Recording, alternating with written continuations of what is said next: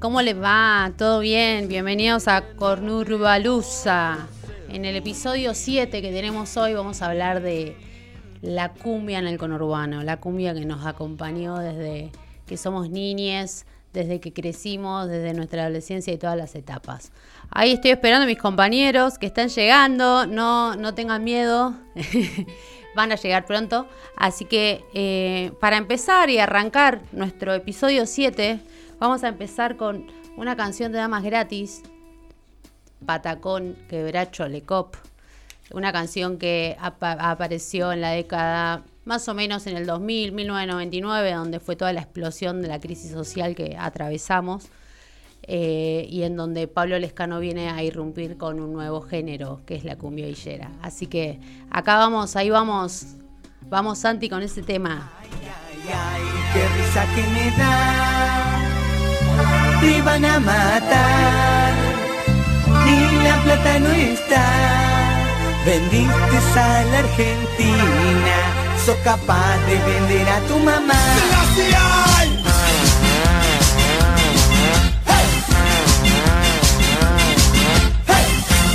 Ay, ay, ay, qué risa que me da.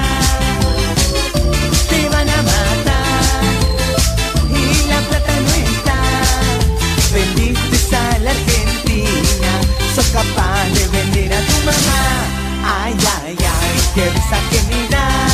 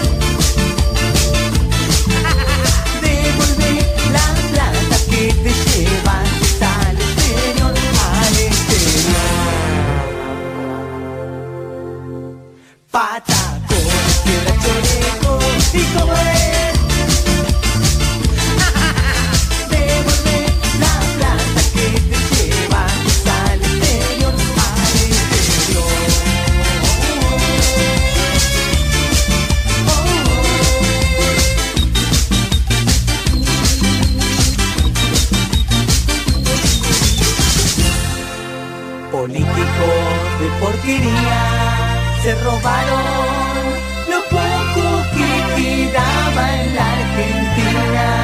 Yo sabía que nos cabía. Políticos de porquería se robaron lo poco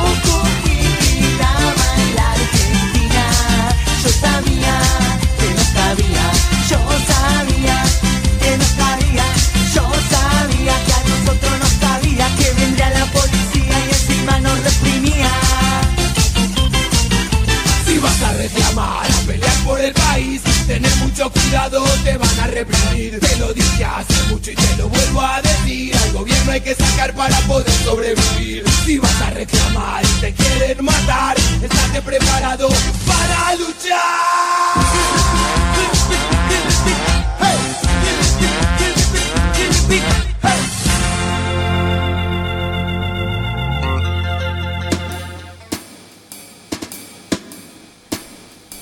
Bueno buenas, buenas. Ahora sí llegué. Ahora sí, vieron que no los había escondido. Yo se los dije. Hola, Eri. Buenas, ¿Cómo buenas? ¿cómo les va? Muy bien, acá. Viva, yo viva. Séptimo episodio con Urbalusa. Eri, lo arrancaste con todo. Hoy sería el mundo tropical y el conurbano. Hola, Santi, ¿cómo estás? Tropicalusa. Hola. Santi, Hola, Hola. ¿cómo anda? ¿Todo bien? Estamos aquí, bueno, el séptimo episodio de Conurbalusa. Estamos desde FM Boedo, el Centro Cultural Surco. Nos puedes estar escuchando por YouTube. Acordate de suscribirte al canal. Sí. Eh, estamos también para escucharnos en la página fmboedo.com.ar y también para en otras plataformas que nos estén escuchando en otro momento, en Spotify. Así que nos puedes seguir con Urbalusa. Eh, había preocupación que me costó llegar. Tengo varios mensajes de que pasó algo, te escondieron. Eh, se me había quedado bailando algunas cumbias, que es viernes. Pensamos pero no. que te quedaste con el Fernet afuera. Es de traje el dijimos, Fernet, dale, tráelo, lo traje. entralo. Es complejo, fue muy complejo estacionar. eh, la verdad es muy difícil a veces esta ciudad de la furia. No. Es si muy larga la escalera también. Es muy larga la escalera, es un centro cultural enorme, esto que tienen que conocerlo. Pero bueno, hoy, eh, Eri, me sumo a ver, arrancaste el programa, estabas hablando de algo tropical, el mundo, el- la, a ver, cómo nos, que, nos conecta el conurbano y todo lo que tiene que ver con el baile, Mirá. con la cumbia, con todo un, Todo cuerpo todo. moviéndose. Tengo pruebas. Quiero arrancar con algo. ¿Ustedes vieron en los últimos años la cantidad de palmeras que empezaron a florecer en el conurbano de la nada, así como cosa Beverly Hills? Hay que, Sí, ver, hay que ver de- el vivero, ¿no? ¿Quién será el vivero? ¿Quién eh, puso esas palmeras ahí entrando? Vas a entrar a la drogué, hay como una palmera. Entras al Carrefour de General hay una palmera. Miamizaron el conurbano. Total, eh, año 96, eso empezó año 96, Marcelo Tinelli, Alto Avellaneda Shopping Mall, eh, quienes recuerden esa propaganda decía como en Miami, pero en Avellaneda. Bueno. No había nada de Miami- no estaba el mar, nada no estaba la playa, claro. Pero no, tenemos acá en el conurbano, para mí es el nacimiento mundial de lo que tenga que ver con la movida tropical eh, y la influencia más grande de lo que podría ser la cumbia, si bien la cumbia es un ritmo milenario. Para mí desde el conurbano le tocamos un punto particular, una identidad propia que de ahí pasó para el mundo. Ahora tenemos casos que está dando vueltas por todo el mundo nuestras, nuestras movidas. Pero bueno, ¿cómo lo piensan ustedes? Vos ahí, Juli, que sos nuestro antropólogo, nuestro científico, nuestro... Queremos escucharte. Queremos tutú. escucharte, Tutú. Claro, no, hay, hay cosas riquísimas para hablar en ese sentido, ¿no? De, la- de las representaciones y demás, lo que representa el baile. Pero antes de pasar a eso, estaba pensando, digo, eh, es la movida tropical, dijiste, y es verdad que acá se diversificó, eh, digamos, se multiplicó, se, se generó un montón de, de ritmos distintos y demás a partir de la cumbia. Y qué lejos estamos de los trópicos, ¿no? Porque total, total. estamos- hace eh, frío en Buenos Aires, ¿no? Es un- Eh, no, encima eso, hoy a la mañana en este programa, en esta radio, a la mañana en Banquetes Efecto estaban hablando sobre la primavera y cómo era un concepto desde el norte occidental, porque allá es otoño, acá había otros, otras formas de dividir eh, los espacios climáticos, Sí. estaba, nos dividíamos en tres estaciones, la estación de la cosecha, la estación de la siembra, la estación del acopio. Eh, todos los calendarios, el maya, el azteca, el, el incaico, el guaraní tenían tres etapas. El- entonces, en realidad para nosotros este día, lo la primavera, estos días que vienen, que para quienes estén escuchando en, en otra época, estamos comenzando la primavera del año 2022. eh, es como que viene la etapa de calorcito, que viene una etapa ya abrís el fernet, empezás a poner unas cumbianchas, pero es verdad, estamos muy lejos de los trópicos. Estamos completamente alejados del Ecuador. Estamos, el trópico de Capricornio es muy, no sé, latitud no sé cuánto, ahí Claro, un poco el- mejor vos. El de Capricornio Eh, son 33 grados, si no me equivoco, 30 grados del, del Ecuador, pero no tengo igual Ah, la te exactitud. tiraste una magia 33, Y- 34, a ver.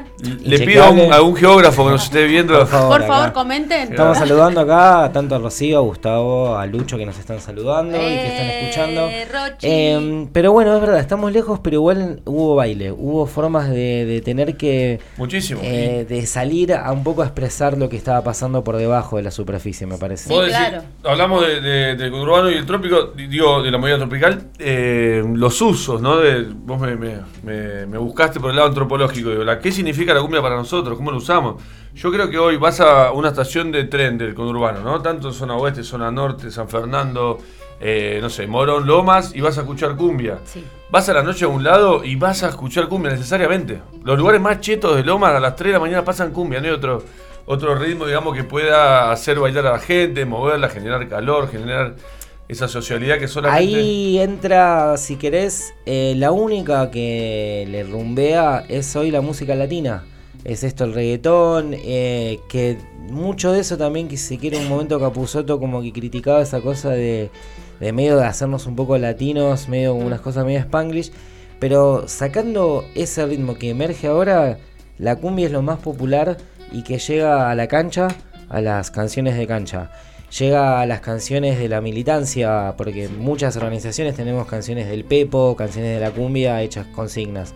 A las estaciones, a los lugares, al UPD más cheto, del colegio más cheto, no sé, del centro de Temperley, como al, al barrio último de Nueva Esperanza en Loma de Sí, Zamora. tal cual. Y también en las familias.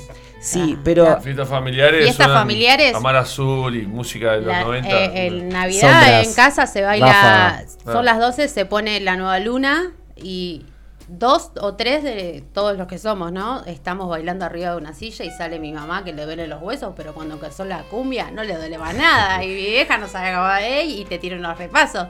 Pero es eso, ¿viste? Es como salir, te da esa alegría porque yo siento eso, como es una alegría que te traspasa, ¿no? Y que también es el sentido de pertenencia que uno va a través de los años cuando va creciendo, es lo que te acompaña, es la cumbia, depen- bueno, dependiendo, pero en fiestas familiares, fiestas de 15, casamientos, bautismo. todo. Bar mitzvah. Bar mitzvah. una cumbia judía, no sé si. Hay cumbia una. judía. Hay, hay Hay cumbia cumbia judía. Hay judía. una- tiene que haber. El polaco. Bueno, sí, de familia de la Tiré, Zimmer tiré rápido, pero- te tiré ahí como un. Eh, Tiene, tiene apellido Eh, por eh, esa judío, pe- sí. Creo que esa es de la comunidad, Sí. es nació en Caraza, el polaco. Sí. No sé si hace cumbia. Ahí si viene un musicólogo me diría que hace una movida. Ah, es cumbia, es cumbia. Es cumbia, ¿no? Sí. Sí, sí, todo eso entra en Eh, cumbia. entra dentro de la cumbia, dentro de lo tropical y entra dentro de, para mí, ya una década. De hecho es cumbia villera porque arrancó tocando en una de cal el polaco. Claro, una Sí, de cal. en una de cal. Sí. Una de cal claramente la referencia a la. Pero la no es cumbia hebrea, digamos, no es cumbia no, sionista. no, no, claro, Pero No, estamos no. eh, casi, ahí te tiré un rápido. Bueno, Eh, igual, igualmente si nos podemos hablar, el origen de la cumbia viene de la cumbia colombiana en sí.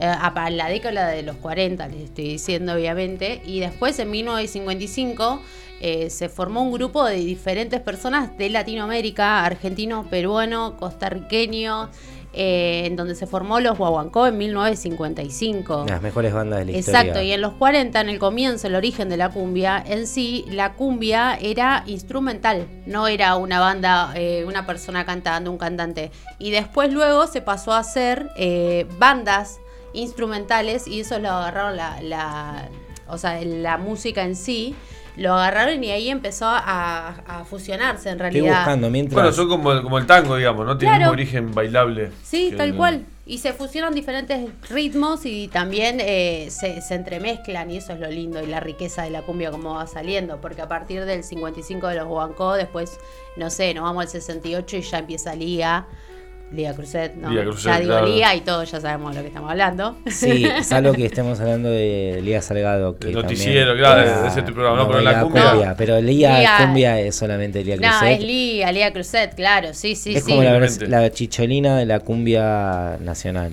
La Tetamanti, decía Tetamanti. así que va por ahí. Era por esa Sí. época. Mi abuela sí, era fan.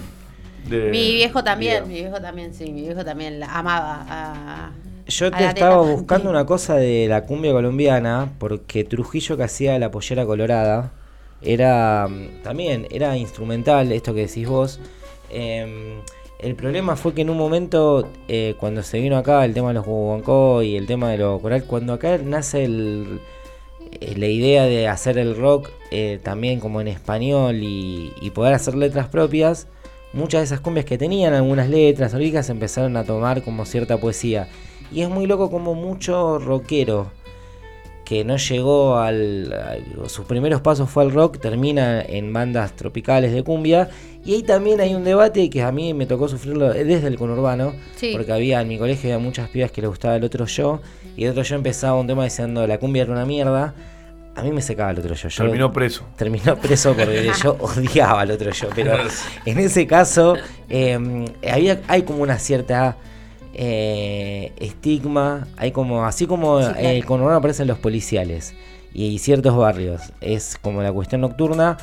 A mí la movida esta que ahora vamos a hablar de está como en un lugar medio oculto de la música nuestra. No está como en un lugar, eh, no solamente para mí es disfrute y goce, sino que también ahí hay un montón de cuestiones que hacen a la identidad. Sí, claro. Y fue mutando en algo como hoy llegamos a la cumbia 420, pero pasó, Pasó eh, de la cumbia el medio. villera, Y esto pasó que vos- la cumbia colombiana, la cumbia Cumbia santafesina, romón- ¿no? romántica. Esto que decís, del estigma existió, pero hasta cuando era el tango y folclore, la pista principal siempre era tango, la del fondo, ¿me entendés? De tierra, sin, sin piso, era para Sí, sí, el sí. folclore. Bueno, la cumbia, todos sabemos que es un estigma, por lo general uno dice, ¿qué música te gusta? ¿no? Y siempre recurrís a algún tipo de, de rockero. Si es británico, Sí, claro. parece que supiera. Digo, hay también un prejuicio Hay un- de que la cumbia es fácil. No es fácil hacer cumbia. Una No, persona no, que no. no. la siente, que no... Digamos, por más que, que sean tres compases y no cuatro como rock, no es fácil hacer cumbia, no, No. es fácil hacerla buena tampoco. Hacerla buena, hacerla bailable, hacerla que uno la quiera, digamos, que la gente la Tiraste esto disfrute. de los cuatro compases muy, muy bien ahí. Claro, porque eso fue una discusión que tuve cuando era pibe, ¿no? Porque uno decía, ¿me entendés? Y vos no escuchás música clásica, Claro. digamos, mucho rock. ¿dónde, no- ¿Dónde estabas discutiendo? Eh, había, un, fa- hacía, había como un encuentro No, nacional no, de rarísimo. discusión de cumbias. No, no es un. Era, no sé, ponerle en el Ares, en el foro del Ares en el año 98. ¿no? Fue, es En el, rarísimo. en el Ares, el. Pará, el Ares. Del Ares la. Es que descargábamos música, vas. Uy, que te rompía la compu. Sí, te llenabas de ¿Qué virus bajabas? ¿Qué Después de bajabas, casa. Seri? Yo, Sí, en esa dale. época. Si te bajabas, si te venía virus, bajabas otras cosas. No, no, no, no agarraba. Sí, Ah. No, Ella tenía codificado, boludo. no, no necesitaba No, tenía el pagarlo. modem, boludo. Sí. no bajaba rápido eso. No, al revés, pagaba, que no estaba. En otro programa confesaremos lo que hacíamos con el Ares. Yo lo, sí, lo confieso. Yo ahora, con Urbano y la sexualidad. Sí, yo, yo lo confieso, he, he sido, era, alguna vez he bajado algunas cosas que no se tenían que bajar. O que no sé. Mira, estamos acá en vivo en el Instagram de Conurbalusa. No sé si voy a llegar a un plano, estamos los tres, pero bueno, por lo El menos multimedios. el para que se vaya sumando gente. Em, a mí esto que me dijiste, esto de- me, me tocó, me tocó. Porque yo, a ver, me gusta mucho el rock, me gusta mucho el rock británico. Debo admitirlo que tengo ahí, eh, me tocaste un- una fibra. Es que tuviste una resistencia para. ¿O no? Yo tuve una resistencia mal, pero tuve una resistencia que a los 10, 8, 9 años, voy a contar una anécdota. En mi casa se escuchaba en Malagata. Eh, los charros se escuchaban en Malagata, era una cosa que se escuchaban bastante. Em, y no sé si se está escuchando ahora mi madre, no que lo esté escuchando mi padre. Estábamos eh, preparando Fundación Conurbano, que son los que nos dan una mano para hacer este programa. eh, un encuentro en unas piletas que se llaman la Ocean y era para un día del niño. Estábamos y cayó en la noche e iba a tocar Comanche. Eh, y cae a la noche un pibe que era bajista de Comanche. Mi hermano era bajista, pero de rock. O sea, le gustaba Sting, de Police, británico. Y, y yo cuando vine, che, y viene el, el bajista de Comanche, fue como una cosa media interna, medio de. lo subestimé. El loco estaba tocando en la crema, en la crema porque estaban, hacían 8 shows por noche, o sea, una explotación laboral de la Claro, hostia. sí, eso vamos a hablar porque. Que eso vamos a ver al final, o sea, la. Em, pero el loco cuando vi ahí agarró el bajo y hizo tipo un slap de es una cosa de bajo. Así medio como dijo, opa, dije, este loco toca, toca Claro. bien. El guitarrista de Rafa es, es sabido que es uno de los mejores Las violineros. voces. Karina tiene una voz Sí. eh, Bueno, sí. increíble. Leo Matioli, para mí también. Perdón si alguien odia a Karina, dije. Pero bueno, ¿Quién podría? eh, ¿Qué odiar podía a oler a Karina? Karina? Es como.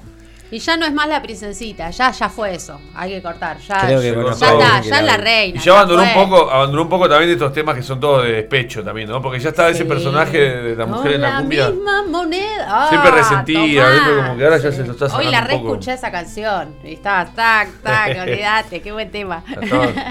No, pero bueno, eso de que, que hemos estigmatizado, yo, a mí me ha pasado. Sí tenía que en mi colegio, que era un colegio un poco más cheto, se escuchaba la cumbia como goce, no como una cuestión de disfrutar el arte.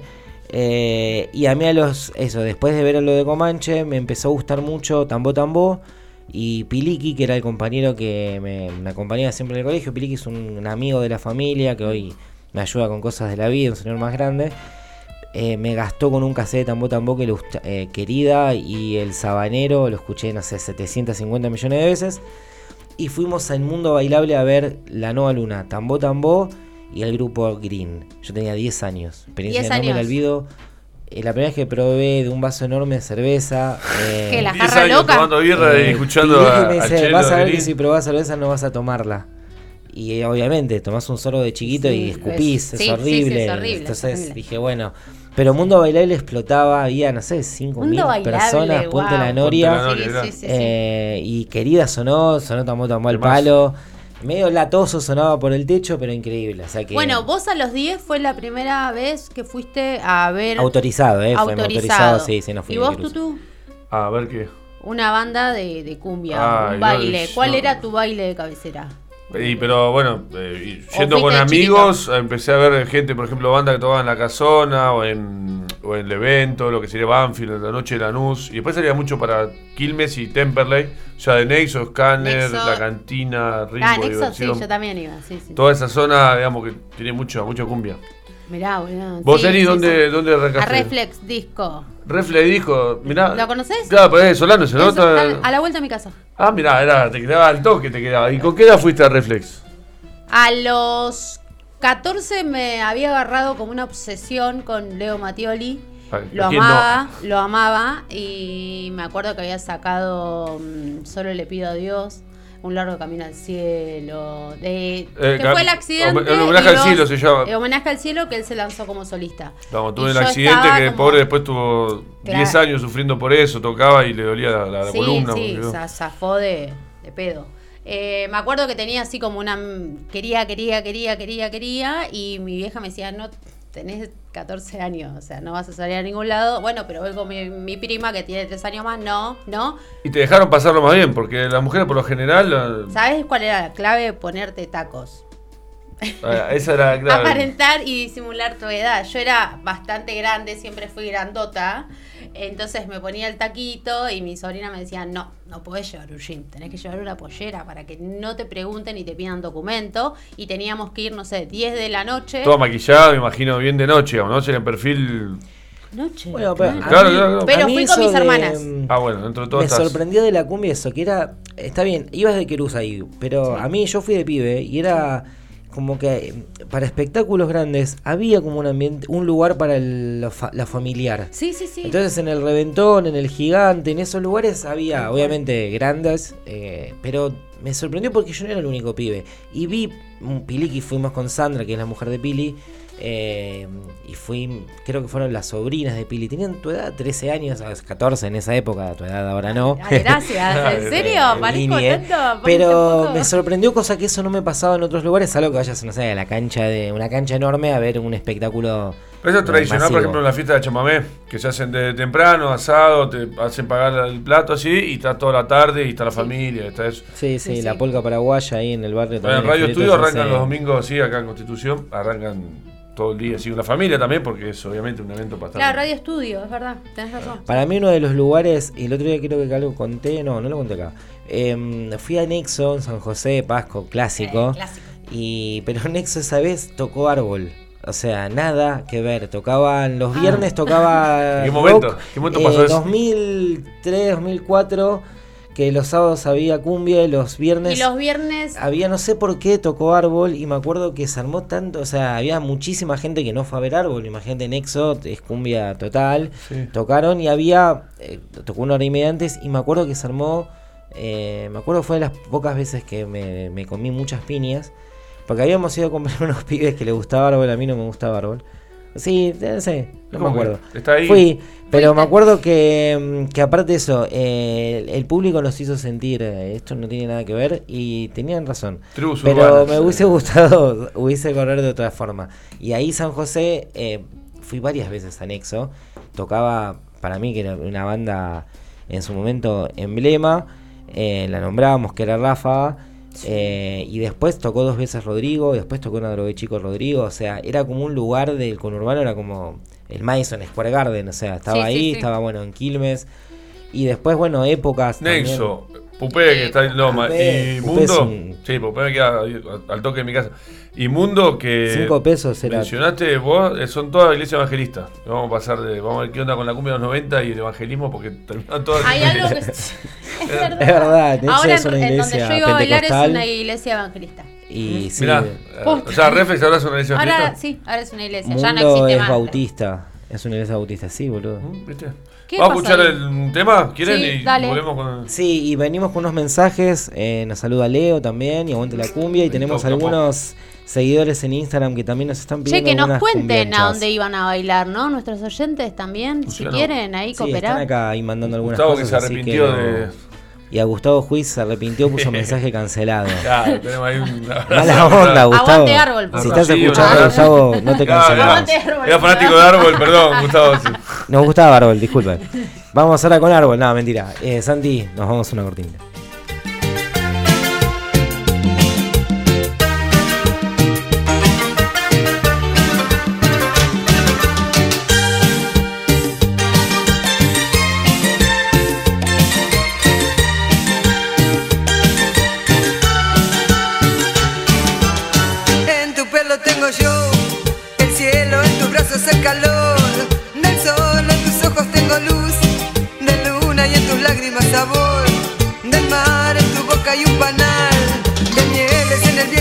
Ya.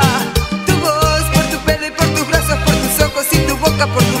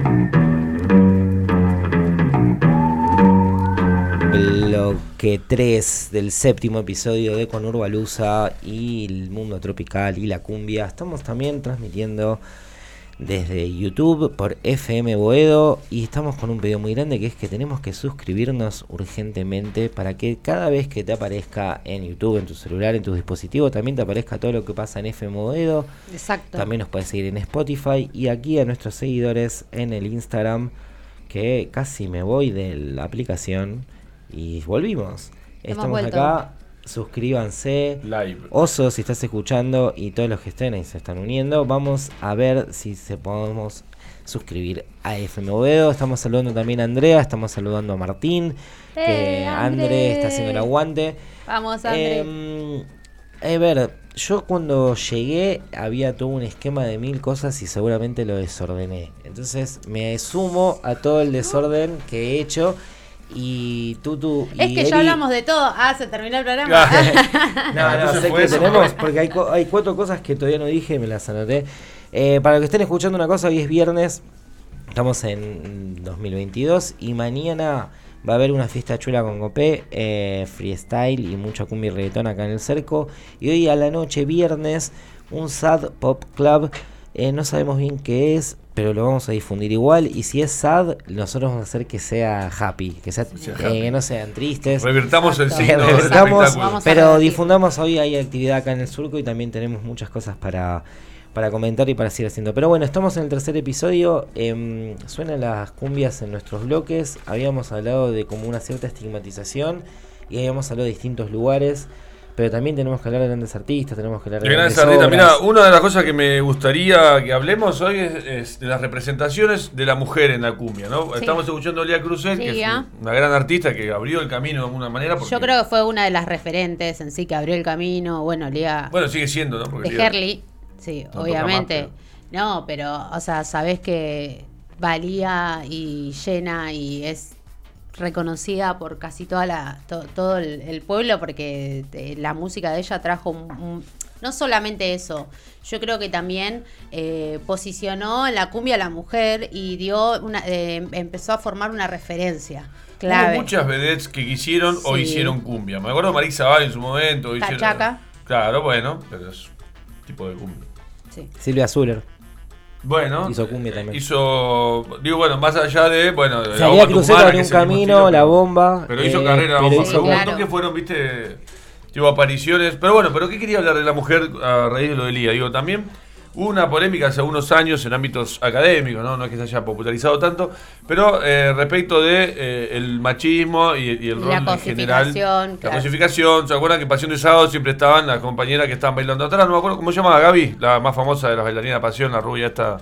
Eh, Gaby no me acuerdo el apellido. no me acuerdo Eh, Voy a buscarla que ahora sí me doy cuenta que tengo computadora y puedo estar haciéndome como el capo. Disfrutá de los avances del Claro. 2022. Esto pero es esto, es un 2022. gro- esto es muy groso que se puede hacer también. Esto es economía popular, es un espacio digital de comunicación, de streaming, de radio. Y, y nada, hay que felicitar a los.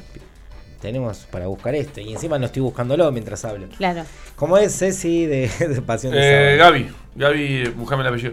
El, bueno, lo que quería decir, yo tenía una profesora en su momento, Carolina Spataro, que había hecho una investigación hablando de esto, las representaciones en la música de las mujeres, ¿no? Y lo que hablaba es también cómo eh, se revierte el signo, quizá a veces en el uso, ¿no? Cómo lo que uno puede parecer, ¿no? Hay, hay muchas figuras en- de cumbia en la mujer, digamos, ¿no? El tema de mm, Laura de Damas Gratis, Sí, Andrea. Pamela, María Esther en, en lo- en Los Sí, sí, sí, sí. eh, me lo tengo acá María Rosa, Yerba Brava, la piba, ¿recuerdan a la piba? Está en Miami la piba, muy feliz y con nueva pareja y familia.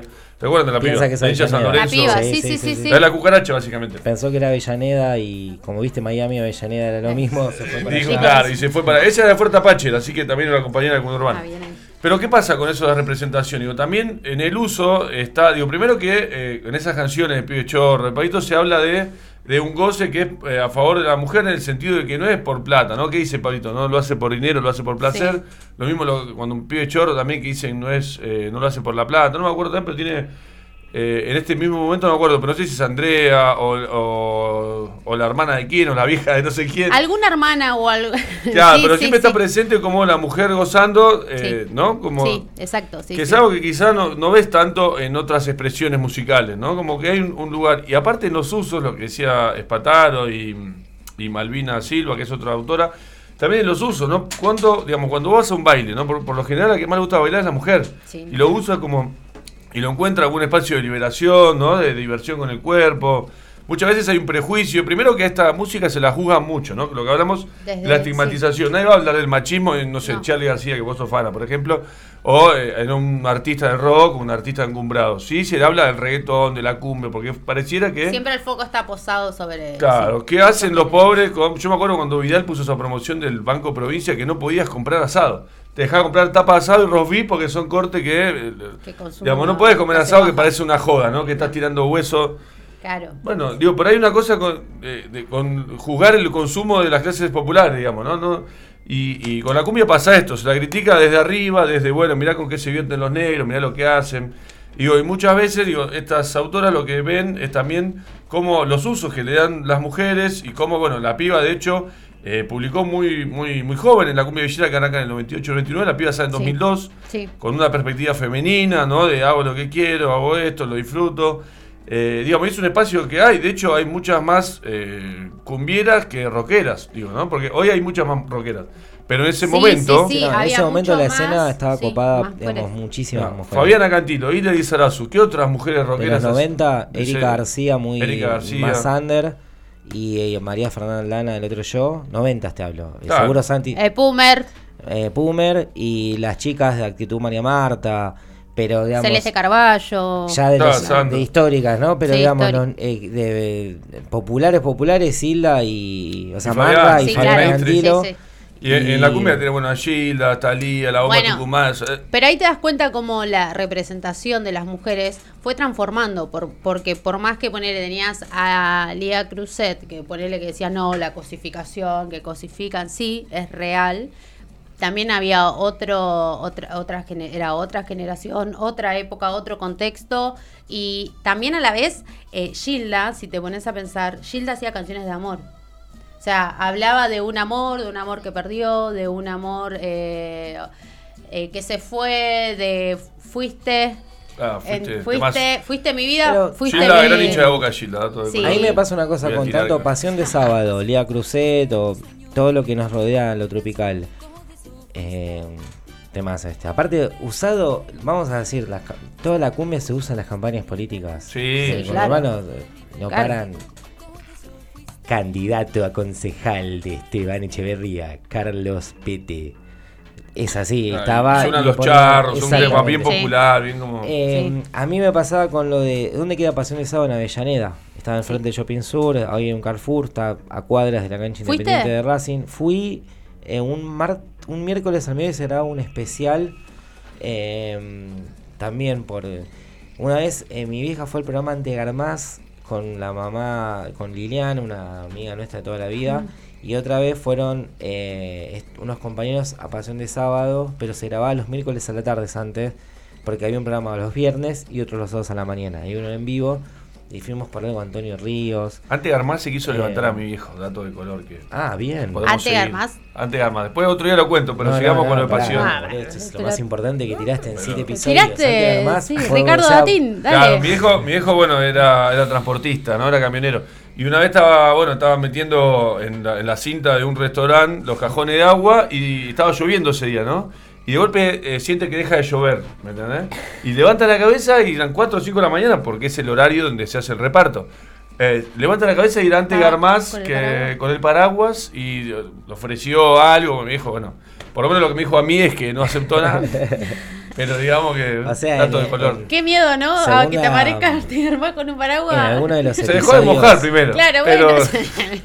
Cuando volvamos con los mitos, parte 2, esto tiene que estar parte de los mitos Claro. y, y empecemos a difamar ante Garmaz. Ya es. Y antes, No, pero- le dijo siempre que llovió, paró. Ah, podía haber sido, podía haber sido. Me pasaba con esto de lo de. No, de De pasión, de de sábado de los y- miércoles. y, de la. que era, es, era un- los comunes. Para mí era la, la cumbia tropical, era la expresión de los comunes. en un- y los podías ver. en- el rock, al tener una cuestión de arte también más de vanguardia en algunas cuestiones y más de la literatura, y como que usa componentes, si se quiere, para. como todo dentro de lo que es la cultura rock. Eh, para mí la, la cumbia toma también un montón de artes porque después tiene su propia esti- su vestimenta, colores, colores muy llamativos, eh, pasos, tiene coreografías. Sí, claro. O sea, en el rock hay pocas bandas que tienen coreografías. O sea, no sé, Kiss, eh, algún Café Tacuba, algún tema, o sea, no hay coreografías ahí. eh, puede estar coreografiado el show, ¿sabes?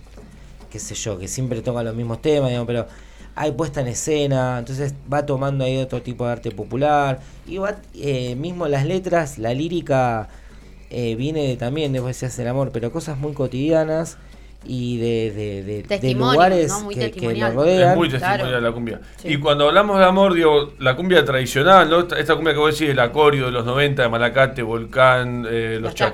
Chacales. Los chacales, mi abuela era fanática de los chacales. sea, El. Julito de Quilmes, Julito de los Aparte, Chacales. Era tecladista eh, de- lograba que todo un boliche se ponga a bailar el mismo paso, o sea, no, no- sin saber por qué hay de 3.000 personas haciendo el paso de los chacales. Yo lo recé, todos lo sabemos. Todos, entonces decís, eh, Vení, Santi, vamos a hacerlo. No, todo lo que están en YouTube viendo, haciendo, por favor. Un pasito, de, el pasito de los Eh, Chacales. Cumbia chapa, dice Lu. y meta guacha. Claro, un fenómeno. Traico, compañero, ¿te acordás que vino cuando estábamos eh, discutiendo del techo, tierra y trabajo, las primeras movilizaciones por San Cayetano? Hizo un show espectacular en el Congreso. Eh, Traico que lo trajo el compañero de Varela, porque el Traico es de allá. Eh, ¿Cómo se llama, compañero Vero? Eh, No me acuerdo, porque Pitu, ¿no? el Pitu, pero me acu- eh, Susi dice que se murió de escena con la con lo del señor. Ah, lo de mi hijo, Garmaz. ya te Garmaz, sí. O sea, se fue al carajo el programa, tenemos que dedicarnos Otro a- hincha de boca antes de Garmaz, no sé si.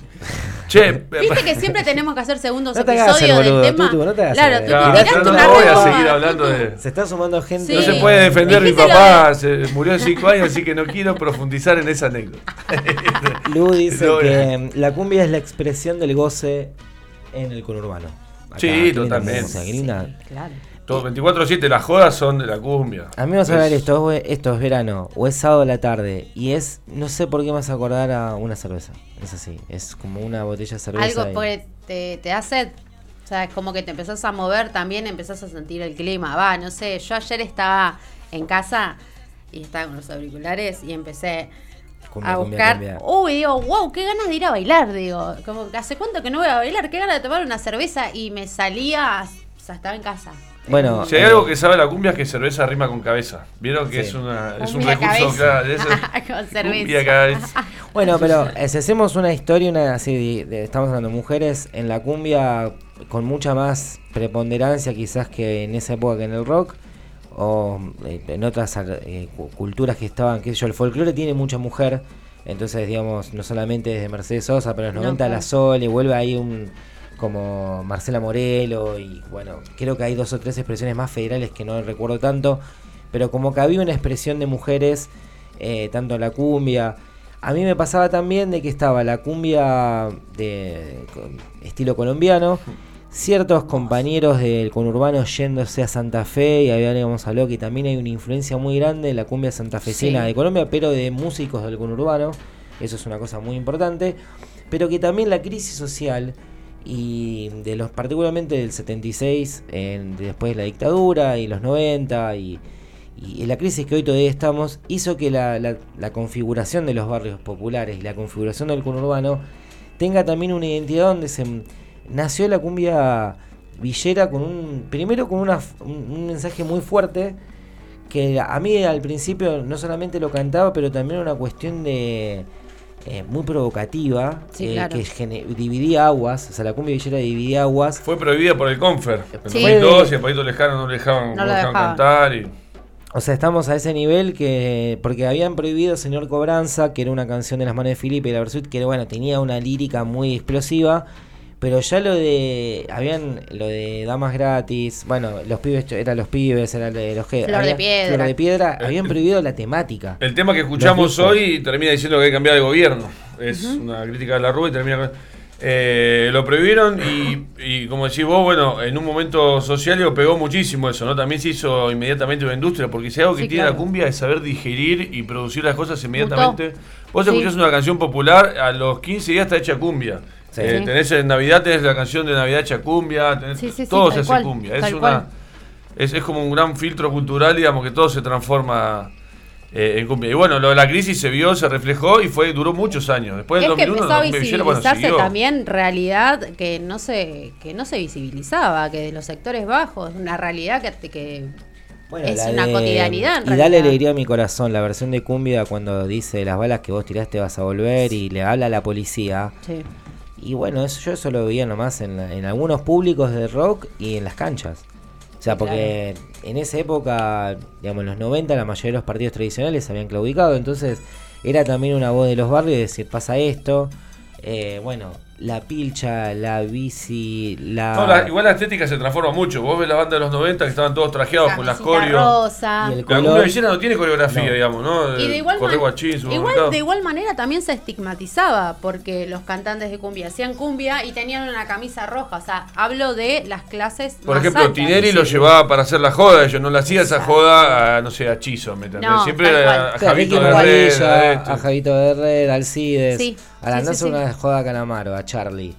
Ah, bueno, entonces era como que ahí un estatus más. Ahí no se Claro. jode. era como- Es más, a mí me- eh, una vez me acuerdo que Soda tocó en Videomatch y, y era Sí, como un- era medio incómodo porque no tiene nada que ver ahí como pero era un re espectáculo pero presentaba Sony Stereo creo y estaba en esa época tenía, tenía tres tribunas era como un evento y no te animabas a joder a la banda o sea o los Cadillacs si tocabas Claro. Em, El mejor fue el de Poison con Pergolini, la verdad que rompieron todo. eh, Mano Era- Negra también creo Era la TV Snake o. Poison, que le rompieron todo a Pergolini, le rompieron todo. Eh, Mano Negra le rompió todo el estudio. Sí. O sea, la TV Ataca le hizo mierda al baterista separado de Ranarco. Y divididos, Esos hay que hacer un día, ya que estamos hablando del conurbano, hizo un playback en la TV, en Hacelo por mí de Pergolini, y un playback re figaza, o sea, no lo dejaron tocar, entonces Moyo cada vez que tenía que, Que toda cantar, la- no cantaba, no tocaba, así que mm, también, Poison fue. que- que eran de tuvo un Sunday. quilombo con- Gracias, Santi, están todos, están todos. Este hombre- ahí. Gracias, Santi, por Siempre existir. Pero bueno, en ese, en ese sentido digo, hay una cuestión de eso. La vestimenta era usada como chiste. Bueno, Lía Cruzet lo mismo, eh, Alcide lo mismo. Debo admitir que igual era el prototipo se usa de chiste. Vamos a hablar de Me colgaron del cable, que era una parte que nos reíamos como un meme de Duro de Domar. Sí. Porque mucha de la coreografía y la estética tenía que ver más que nada, parecía como música de cable. Entonces, como ser más popular, como que estos no tienen. A mí me gusta mucho Babasónicos, yo sé que el Tutu no tanto. Pero si se lo pone Dárgelos, es un artista de vanguardia, ¿entendés? Si Dárgelos se pone una camisa violeta como la que se ponía, si se la pone Alcides, es un Claro, viejo es grasa. chiste. Entonces, el, el rock tiene permitido trasvestirse. El rock tiene permitido. Hasta ahí, si se quiere. Ciertas bandas le- la sufrieron por esa, pero hoy está mucho más abierto. En cambio, la cumbia está un paso adelante de animarse a ser como era, ponerse. eh, la salada, que es la expresión de la ropa trucha, Sí. y la ropa deportiva, ahí la estética de la cumbia villera es lo que más pega fuerte. E impuso una moda que era, en un momento veías, así como estaban los rolingas, y estuvieron los, eh, no sé, eh, los floggers, y bueno, estaba todos los pibes que estaban vestidos de una forma con el Pantalón, pantalón, capa. o con la Adidas Sí, azul. sí, sí, sí, sí, sí. Hermoso conjunto de visera, los Andes, me acuerdo visera, pero la visera se usaba de redondita. Sea, la- ¿no? Eh, Como tiene Chanchín, el de supermercado, Sí, coso, la, la exacto, visita sí, sí, como sí. mordió. Igual siguen manteniéndolos. Sí, O sí, sea, sí, sí, sí. Algunos, eso es lo que yo, la algunos verdad, sí, otros eh, no tanto. Yo vi a una, una producción, y por ejemplo hoy lo vi en la tele, estaba tocando este de Volcán, nada que ver, estaba con todo vestido de negro, un chino, estaba con esa facha de los Ah, 90. mirá. Y está bien, obviamente, Bueno, ¿no? claro, se vista sí, como quiera. sí, sí. Pero digo, bueno, y la cumbia villera, algunos, bueno, Pepo, Chanchín sí. eh, Pablo Lescano. Pablito también, Siempre. Pablito siempre fue... ¿Qué tipo, qué tipo en la historia de la cumbia es un montón lo que hizo Pablito? Otra cosa me quedaba de lo de género, mencionar importante, la cantidad de canciones sobre femicidios que hay en la cumbia. O sea, desde Crimen es verdad. Pasional de Dorados, Sí. los temas de los chacales, casi la mato, ni un segundo dudé. Eh, estaba también los, los temas de Yuri y los girasoles, el preso número 9, digamos. Y hay un montón de, de- de historias que hablan sobre traiciones y, y homicidios, ¿no? Siempre son testimoniales. Sí, tal cual. Pero bueno, No, no recuerdo, había un podcast, lo voy a tirar para mm, en la semana para que después lo charlemos. Hablaba de eso, de cómo había una. mm, se, se expresaba la violencia, esto de femicidio en los 90 y 2000 de una forma mucho más natural, en una época que era el crimen pasional, o que bueno. Claro. eh, o una crítica muy grande a Leo Mattioli por algunas cuestiones que. Igual ahí había, la nota estaba muy buena porque decía que era una, una crítica desde cierto sector del progresismo a lo popular, cuando en realidad después no está esa misma crítica del progresismo hacia el arte Sí. de los sectores medios. Cosa que igual hoy se tocó todo y por suerte hay como más conciencia sobre cómo decir las cosas y qué es arte y a veces qué es... Pero también es el, el derecho al goce, ¿no? Porque viene, Claro. digo, cuando hablamos de, ge- de feminismo, que tenemos que hacer un programa de control de feminismo, pero se habla de feminismo e interseccionalidad, ¿no? Eh, que una mujer, una mina de plata, blanca, ¿me entendés? Del centro, le dice a otra, no, vos no podés gozar con eso, vos tenés que disfrutar a mi manera medio Sí, claro. austera, medio frígida o lo que sea, ¿no? No quiero jugar tampoco yo, pero digo, está esa crítica, ¿cómo vas a disfrutar y escuchar a Leo Mateo, ¿no? Y, y también Sí, te tal cual. dejar que cada uno Bueno, haga lo que no sé que- si se recuerdan Boliche, 5 de la mañana, agrupación Marilyn. Agrupación Marilyn, sí. Tan Con el tema de, de bonita, la pibita que tan- mataron. Sí. Gua- y No, aparte de una cosa, posta, Lo bailamos todos, y todavía lo seguimos bailando. Claramente, pero cuando te das cuenta, cuando Era- te das cuenta era- de, de- de lo que dice la letra, yo antes claramente no la escuchaba la letra, ¿no?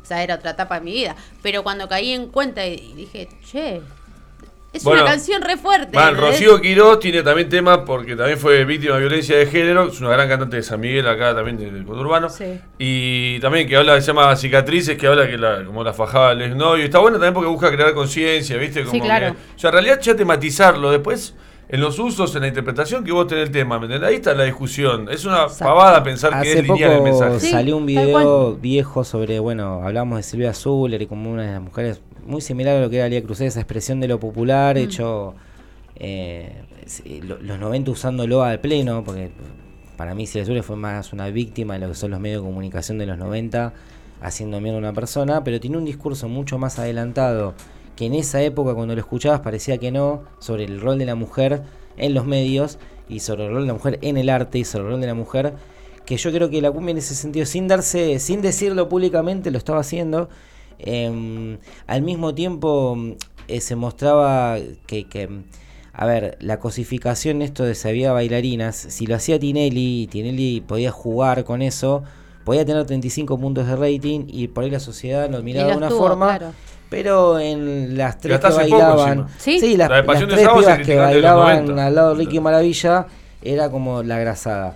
Yo creo Las que eso es un, claro, eso es todo un debate que hoy se va deformando porque al mismo tiempo la cumbia se animó a tomar algunos temas muy picantes, esto particularmente lo- le- la cultura tumbera Sí. y la cultura em, y hoy digamos Pablo Lescano ya toca en Lula Palusa, o sea esto que hablamos del conurbano haciendo medio como metiéndose medio de mutante y entrando el tipo con el teclado. Es un monstruo, Ay, Pablo Lescano. Es un monstruo, eh, aparte produjo, o sea, eh, Produjo un la mayoría de, las arti- de los artistas inventó un género.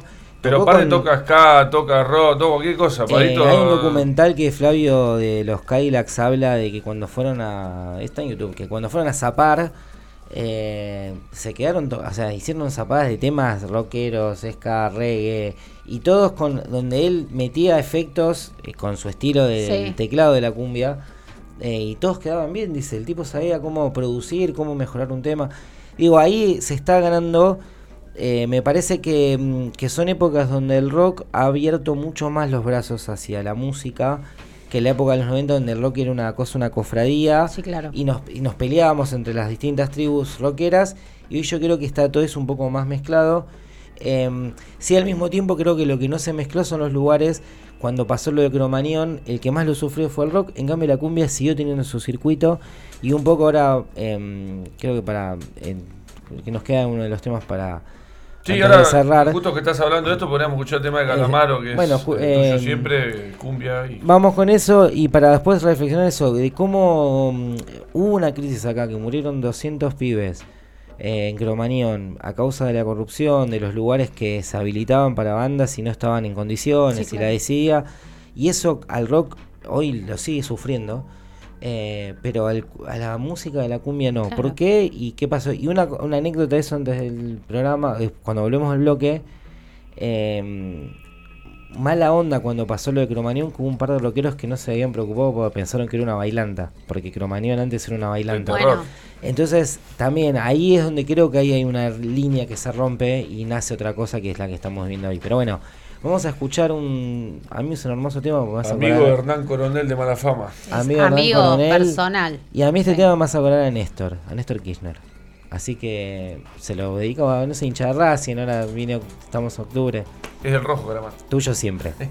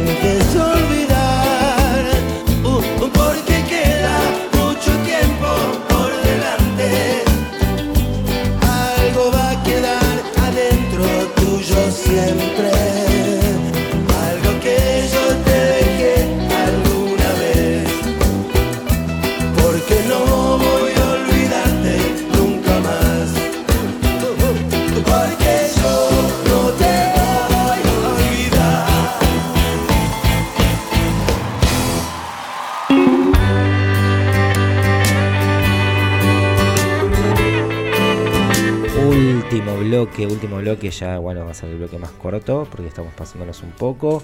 Como siempre. Como siempre, vamos a tener que agregar, un poco más.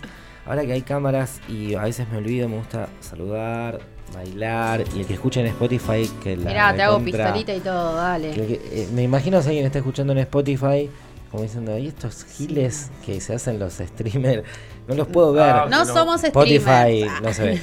¿Somos streamers? Somos youtubers, eh, streamers. ¿Somos y- influencers? No, porque No, lo pongo no- en mi Instagram. no ¿Qué, llegamos. qué número el perfil. necesitamos para ser influencer? Claro. ¿Cuánto necesita? ¿Un millón? Y ahora quiero para comentar, empezamos con 331 suscriptores y ya tenemos 334, que fue el objetivo de pasar el Un 333. abrazo grande a esos tres Aguante. suscriptores nuevos. Gracias. A Paul, que habla mi viejo, más tarde lo sabrá. Andrea dice Flor de ¿Qué banda Piedra. Flor de Piedra? Aguante. Flor de Piedra, Camilo, Luisito, mi amigo. Camilo Qué dice que la cumbia lo divierte y me cita, obviamente. Y acá hablaron en. Ese es el- un, un meme famoso. que Está. Sí, en un claro. paredón. Eh, una cosa mar azul. eh, que a nosotros nos cae muy simpático, que recién dijeron en la transmisión en vivo en Instagram que Ante Garmaz es el arquero de Boca. Ah, no tenía ni idea. Eso. Data- eh, era medio corto, ¿viste? Capaz que por eso no llegó a primera, pero datazo. Tengo Datazo, un dato datazo. de boca para contarte que te, Te, va a escucho interesar. con 100%, 120% de atención. Porque lo leí y dije, esto tú, tú lo vas a querer saber. Tevez formó su, conoció a su compañera y a la madre de sus hijas en el Tropitango. Ah, mirá qué datazo. Eh, El mirá, Tropi, el nuevo primero baile de bailanta de. Es de la catedral de la cumbia. Del año 81 está abierto más o menos. Hace como 40 Sí, años que está abierto el. Tropi. Sí, sí, el sí, sí. video de Mucha Pablito Lescano colombiana. con el Pepo comiendo asado en el Tropitango, en homenaje a Tropitango, Sí. a las afueras. Bueno. Pablito- Y hay un ahí montón, de fue- estaba Dani Lejano sí. también en ese video. Sí, Pablo tal Lescano. cual. Eh, Dani, el, el- que no tiene nada que ver Dani Lejano con Pablo Lescano, digamos. No. Parece que no son familiares nada. Bien, los dos en el Tigre, se llaman los dos Lescano, Sí. Pero fueron solamente coequippers en un momento de Uno se llama Dani y el otro se llama Pablo, claro. Claro, pero imagínate. no son familia. No Queremos son familia. decir que no lo son. No, pero bueno, Yo pensaba hablamos- que los, Aníbal y Alberto eran hermanos hace mucho. Hace como 20 años pensaba que otro dato de. eh, los Fernández Ay, yo Falsos también hermanos, pensé ¿viste? sí, bueno, tenían bigote. Claro. Si le son- sacas el bigote, ¿A vos qué te caía más simpático? ¿Quién te caía más simpático? ¿Quién me caía? Sí. Eh, ¿De los dos Fernández hablamos o de Sí. Dani o de Pablo? No, de los Fernández. Eh, no, Porque vos no es del Alberto. conurbano. En realidad, Alberto. De. A mí me caía más simpático Alberto. Yo de pibe, Sí. a mí me caía muy mal Aníbal. De pibe, pibe, pibe, 16, 17. Y dije, yo espero no tener que votarlo nunca. Y en el 2015 lo tuve que votar. Yo. Más allá de que es compañero y todo, pero me caía por una cuestión. Sí, nunca cortar. Eh, estamos acá Como saludando Scioli. a todos. Estamos en FM Boedo, en YouTube. Suscríbanse. Ahí donde está la campanita. No, donde está el cosito para arriba. Ahí al costado. Pumba. Hace campanita. Bumbi. Eh, estamos también en Spotify, en el canal de FM Boedo. Y estamos acá saludando a mi hermanito Nacho. Que me dice: Feliz cumple, Rey. Tenés que venir acá. Feliz ¡Feliz cumple, Nacho. cumple! Jugador de Boca, Nacho, también. Jugador de. Boca, quiere ser jugador, eh, quiere ser eh, comunicador. Entonces, Bueno, Mirá. cuando quieras vení, venir mirá, mostrar el micrófono está. que está libre Acá ahí, mirá. Eh, Nacho, ese es tu lugar, Nacho. Acá. Y si no, hay lugar acá, podés venir. Claro. Eh, pero bueno, estamos hablando de la explotación laboral en el La conurbano. explotación laboral, claro. No hay Cumbia. capítulo que hablemos del conurbano y no hablemos de explotación laboral, parece indirectamente. Pero a mí me llamó mucho la atención. Yo estaba ese 30 de diciembre, eh, eh, a una amiga, amigovia de esa época le gustaba Callejeros, casi vamos a verlo, yo no fui, nos quedamos en el cumpleaños de un amigo. Terminamos comprando unas entradas para el Gessel Rock, que era 15 días después, eh, un festival que iba a tocar ahí, al final no, no tocó. Hiciste la casi anécdota. Estaba La- pensando en Capuzoto con. sí. Yo fui a un lugar y me fui justo, Eh, llegaba el Diego. No, después. entonces eh, cuando llegamos y vimos que estaba todo eso y nos fuimos, menos mal, listo, llegamos a mi casa y había, me acuerdo de Caramelo Santo, que me caía muy bien, dijo, y creo que estaba el Bahiano, Juanse, varios como que le estaban preguntando y pensaron que era una bailanta, que era el reventón de 11, era Cromañón, había pasado la tragedia, a partir de hoy el rock queda sin un circuito under, Sí. solamente hay grandes marcas que hacen grandes festivales y ahí tenés que ver a las bandas en los grandes festivales. Recién ahora se están volviendo a hacer más circuitos, más, hay más teatros, hay más eh, arenas, por lo menos acá en, en Capital y en el Gran Buenos Aires. Pero la cumbia no, la cumbia tenía recorrido así, bueno, falleció Rodrigo, así Falleció falleció, Gilda, Gilda, Rodrigo, Leo Mattioli así terminó Leo. muriendo por derivaciones de ese accidente. Exacto. Eh, Pepo mm, se murieron dos compañeros en la ruta de él. Eh, al mismo tiempo el de la Nueva Luna, después de un show en Lomas de épocas, dice que fue un- una gira de siete shows, se llegó a la casa de Canin y se despertó que después de Murió una el gira chino. murió el Sí. chino. Qué dolor. Eh, Ah. Y fue, me acuerdo que, que fueron grandes golpes que tienen que ver con eso, con el desgaste. Porque aparte no es solamente ahí estamos, Bien, en Santi. las guitarras y en las lindo. voces más hermosas. Porque a ver, eh, voy a preguntar, ¿vos sos músico, Tutu? ¿Tocás música? Toqué la algo? batería hace una banda de metal hace mucho tiempo, eh, pero no, ahora no toco más nada. Bueno, eh, tiene un desgaste. Sí, claro, claro, claro, sí te mata. Bueno. Estás- íbamos allá, tenía que bajar dos licores para. Dos licores, cuatro clericot, dos sangrías. No, no, pero. Para mejorar la espalda. Eri, ¿vos sos músico? ¿Tocás algún instrumento? No. Eh, Santi, creo que vos tocas música, ¿no tenés una banda, algo? ¿O tuviste eh, siete shows seguidos meter una noche? Te la... No, ¿no ¿entendés? Es una, es una locura. O sea, Sí. si lo pones a pensar que tenés que ir y tocar eh, siete temas, suponete. Empezás en Merlo. De ahí se iban a Moreno. De Moreno pasaban por Ituzaingó. De Ituzaingó iban a Castelarte. Iban a Morón y de Morón terminaban en González Catán y de González Catán terminaban en Maroa La Ferrer. Es un viernes. Y al otro día es el mismo circuito, pero Exacto. por eh, la tercera, digamos, Avellaneda. De Avellaneda se iban a Y a veces ni siquiera. Sí, eh, después para a veces tienen que tocar en Mendoza, van al Chaco, Santiago. Eh, para la voz, para la- el músico, o sea, eh, si vos sos baterista de heavy metal, o sea, el bat- está bien, capaz que estos son, el guitarrista tiene que... Y hay un momento que encima que eso es muy grosso, que la gente no escucha. Eh, a mí me pasó con lo de Mundo que... Yo hubo dos temas de Tambo Tambo que no escuché la música, era como una... eh, la gente estaba bailando, o sea... Puede, hasta te- como los Beatles te podés permitir no tocar bien porque Claro. nadie te va a escuchar entonces pero son horas y horas y horas muy complejas de mucho desgaste. Eh, por muchas veces por dos mangos, porque son contratos donde vos le tenés Es que que pagar como una eh, pseudo cooperativa de 8 o 10 que van tocando con vos. Es que ni siquiera creo que hay un contrato en sí, creo que para los Se, se- aparte te pagan tarde, te pagan negro, mal, a veces andan precarizado, sí. cobrarlo. Bueno, y la pandemia también, o sea, eh, el cantante de Los Charros, Daniel Cardoso. Daniel Cardoso, eh, contaba esta situación de, de- de lo que sufrían ellos en los shows en la noche, hacer 10 shows por noche y que después de la pandemia, situaciones que fueron ayudando también, progresivamente hasta los músicos tuvieron que vender sus instrumentos. O sea, llegaron a ese nivel para... Y estamos poder hablando de Daniel. Cardoso, digamos, ¿no? Que Sí. es una banda que eh, recorrió toda Latinoamérica, Exacto. que todos conocemos los Exacto. temas. Imagínate para bandas más chicas lo que debe haber sido. Las entradas de las velantas siempre son baratas relativamente, ¿no? Comparado con un recital de, de- de La Renga, yo ahora estaba en 5 lucas la última vez y seguramente que esté más caro ahora. Sí. Y capaz que vas a de cumbia con una luca y pico, pagar la entrada y tocan tres, tres bandas encima, ni siquiera. Nunca te viene una, son tres. Una de las bandas hoy más conocidas y que está cercana, lo- los, los hemos conocido, yo trabajo en Inés y los hemos visto, que es la, la de Leo Valdés. Es una banda que, que aparte también gira en forma cooperativa, que viene de otro palo de la cumbia, más ahora sí, más salsera, más eh, colombiana. Pero digo, me parece que es eh, de, ahora el Nova, más el, el 420 con Elegante y el Nova, de otras cumbias. Casi digo, todos los pibes de la, de la cumbia 420 son de conurbano. casi Sí. todos, sí. Y casi y la mayoría, o te diría todos, reivindican su barrio. Hay algo muy particular Sí, sí, sí. que vos sabés que es de Morón, no sé, eh, perro primo, porque dice yo soy de Morón y pertenezco al barrio. Todos sabíamos que el Nova era de Varela. Sí, sí, Exacto, no, de eh, Varela. Bueno, elegante de General Rodríguez, pero digo, tenés a, a- a todos los, los chicos que son de, de Y acá, ahí, ¿no? esto es grosso, General Rodríguez. Sí. Suponete que alguien esté escuchando este programa, estamos en el año 2022. Hoy todavía General Rodríguez está a 40 kilómetros de Capital Federal, 30, no sé, creo. es un tirón, antes de sí, es Luján. conurbano. Eh, es el conurbano, es el conurbano para nosotros muy profundo, es lejos, porque Sí. estás en el límite de ya Luján, ya es como campo.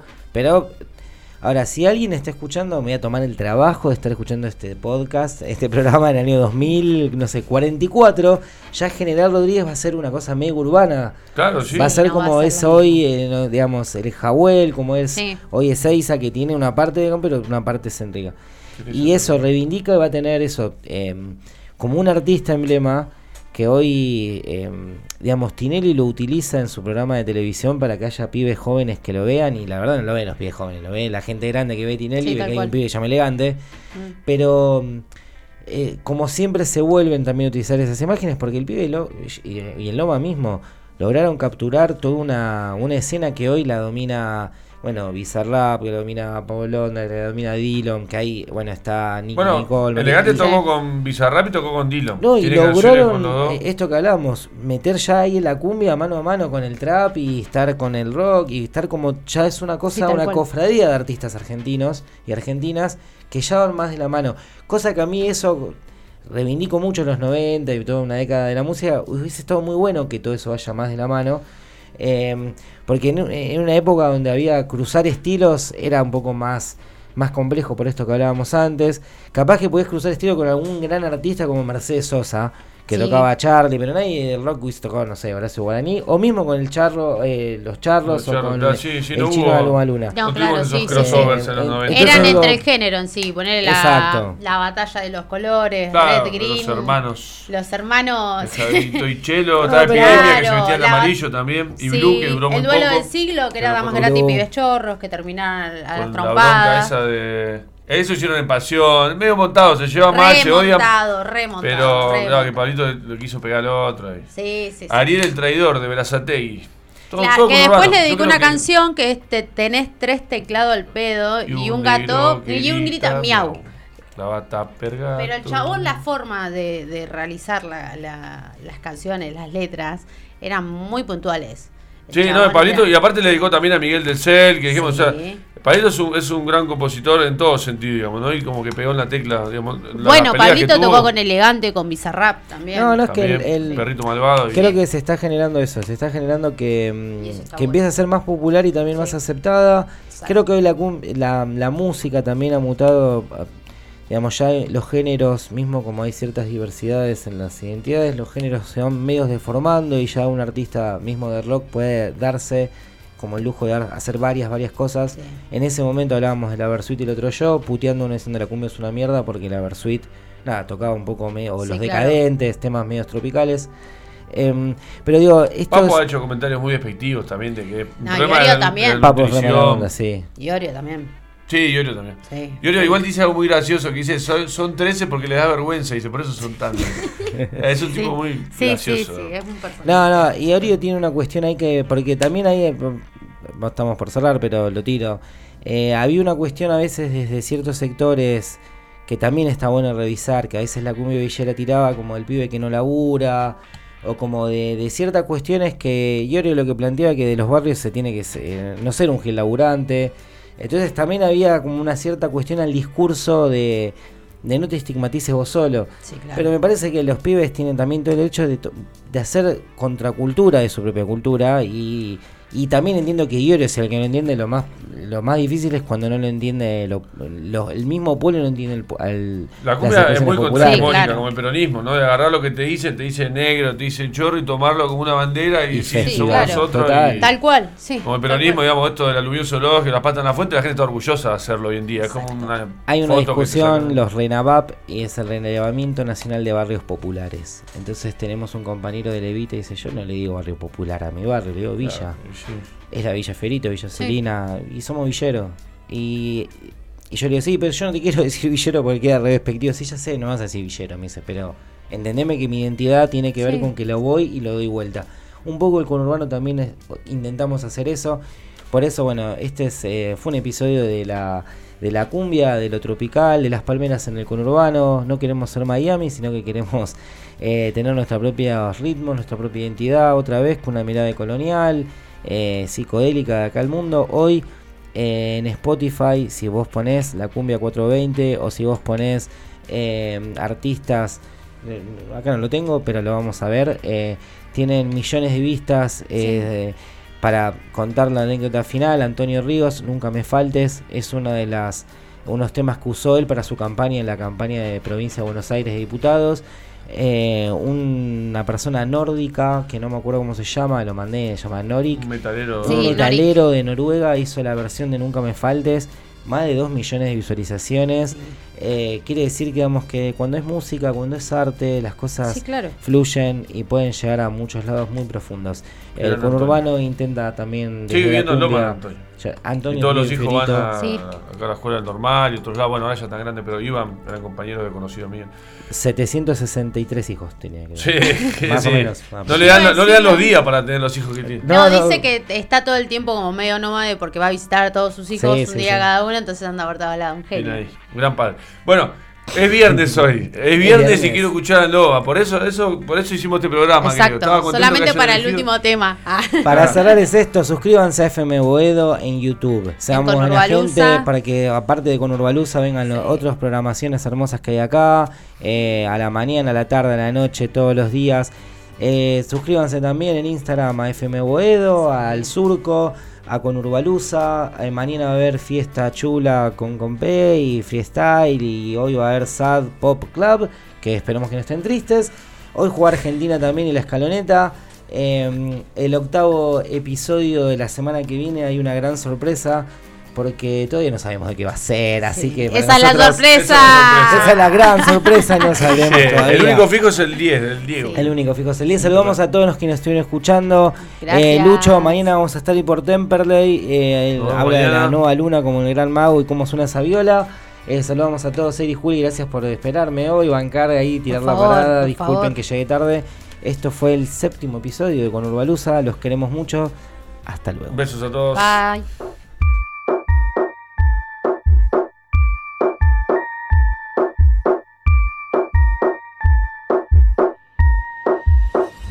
No bajo ni con pata, ya sabe quién soy. Tu guacha está conmigo, la paso a valor. Rebota todo el orto, guacho, la mejor. Bajo para la villa con un termidor.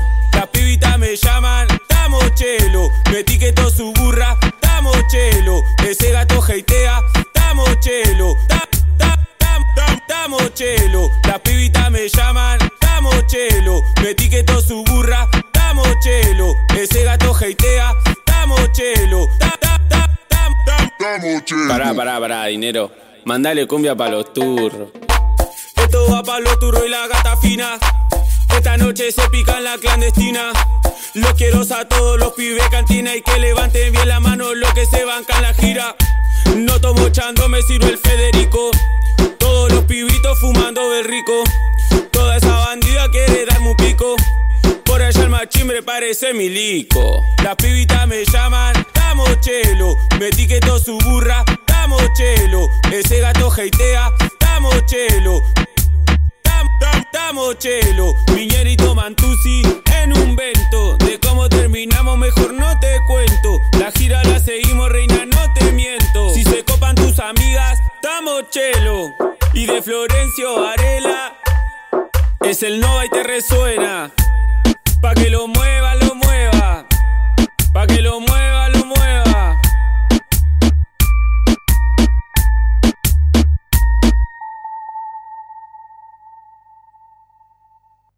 FM Boedo, inicio de espacio publicitario.